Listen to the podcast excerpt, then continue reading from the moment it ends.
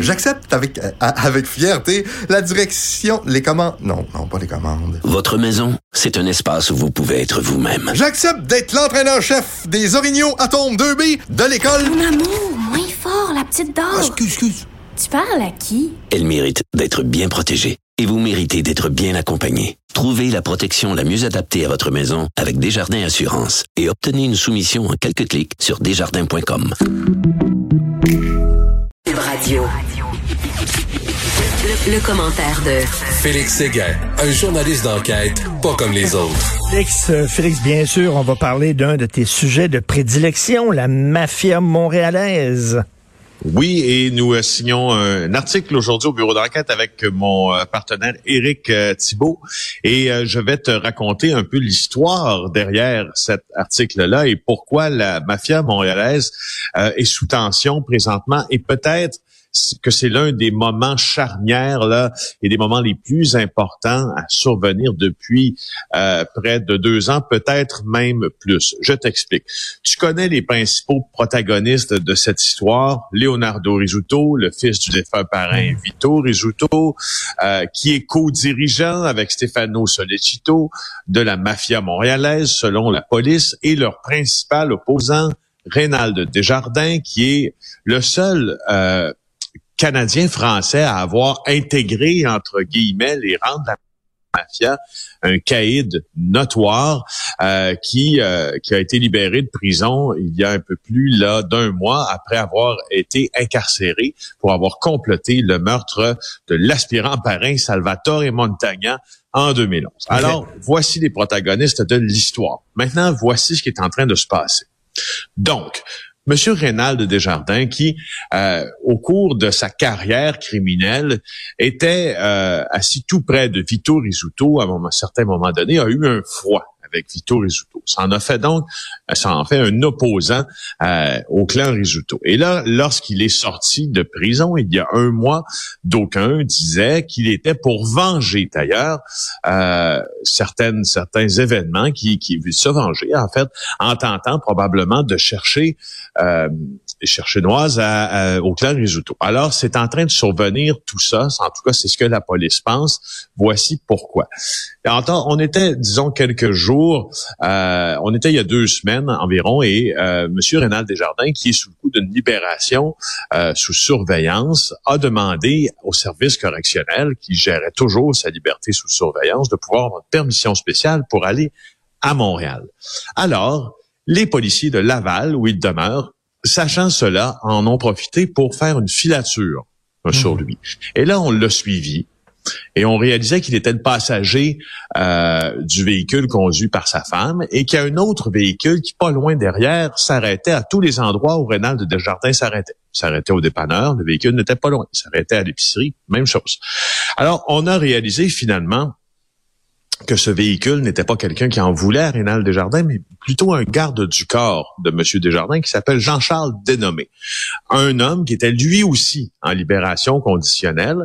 Euh, et finalement, ça a donné la, possibilité aux policiers de révoquer la libération conditionnelle de Rénal Desjardins, puisqu'il côtoyait un criminel, Jean-Charles Dénommé, qui était son garde du corps, qui lui aussi n'avait pas le droit de se trouver avec Rénal Desjardins. Donc, boum, les deux euh, ont été renvoyés en prison. Mais là, là, le poteau rose, il arrive. C'est qu'en fouillant les affaires de Jean-Charles Dénommé, on a trouvé une liste euh, de, de, de, de, véhicules, euh, marques, modèles, plaques d'immatriculation correspondant aux ennemis de Rénal Desjardins, Oh, donc oh. aux membres du clan Risuto.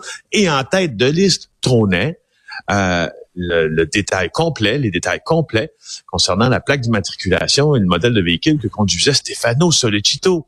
Alors, euh, Oh. le- là, ça, ce que ça nous dit, c'est qu'il y a des, il y a des opérations de surveillance qui sont en train de d'avoir cours à Montréal, d'un côté comme de l'autre, parce qu'on a aussi appris que euh, chez Rénal Desjardins, il y aurait un homme probablement associé au clan ennemi qui aurait été vu en train de prendre des photos devant la résidence de M. Desjardins selon une plainte que ses voisins ont logée à la police.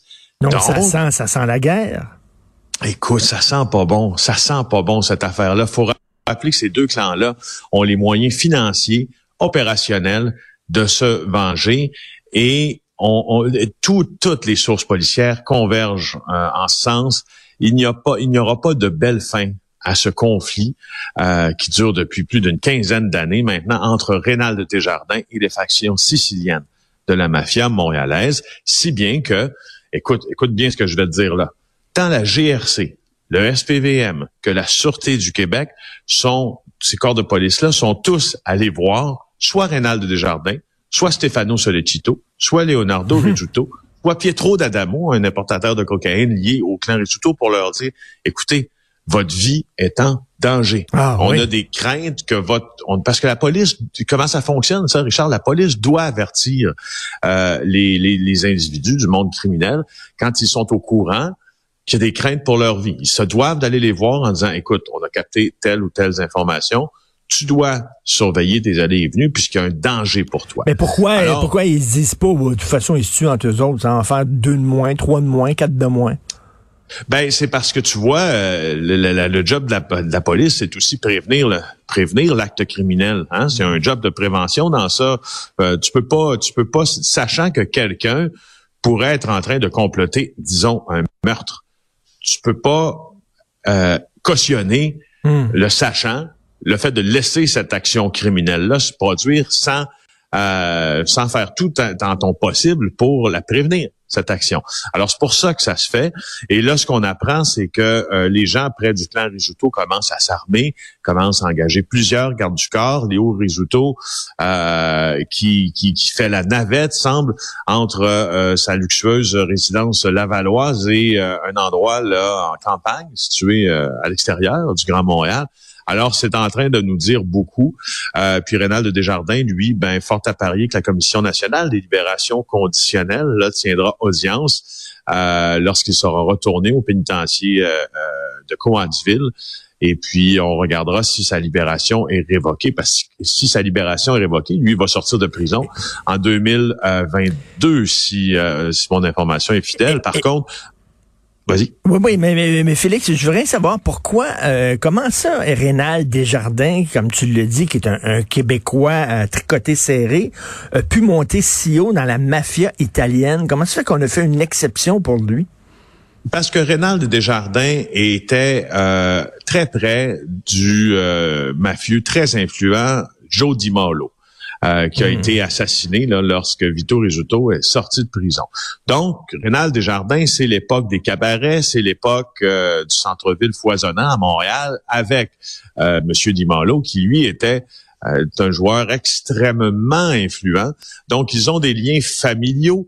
Euh, parce que euh, je crois, si ma mémoire est fidèle aussi, que euh, M. Desjardins avait eu une, une liaison avec euh, l'une des filles de M. Dimanlo, je crois. Donc, il y a un lien là. Et ce lien-là s'est matérialisé en appartenance criminelle. Et Rénal de Desjardins a toujours été toléré euh, dans les rangs mafieux. Il y en a qui réfutent le fait, que, parce que la question que tu poses, c'est la bonne. Il y en a plusieurs Oui. qui réfutent le fait que M. Desjardins puisse vraiment appartenir, comme on le dit, à la mafia. On pourrait peut-être dire que c'est un chef de clan, mais tu sais, quand tu, la mafia, il faut que tu sois italien. Pas le Ben oui, ben oui. Pas le choix, pas le choix. Alors tu vois, il y a comme une incongruité là euh, qu'on ne réglera jamais d'ailleurs.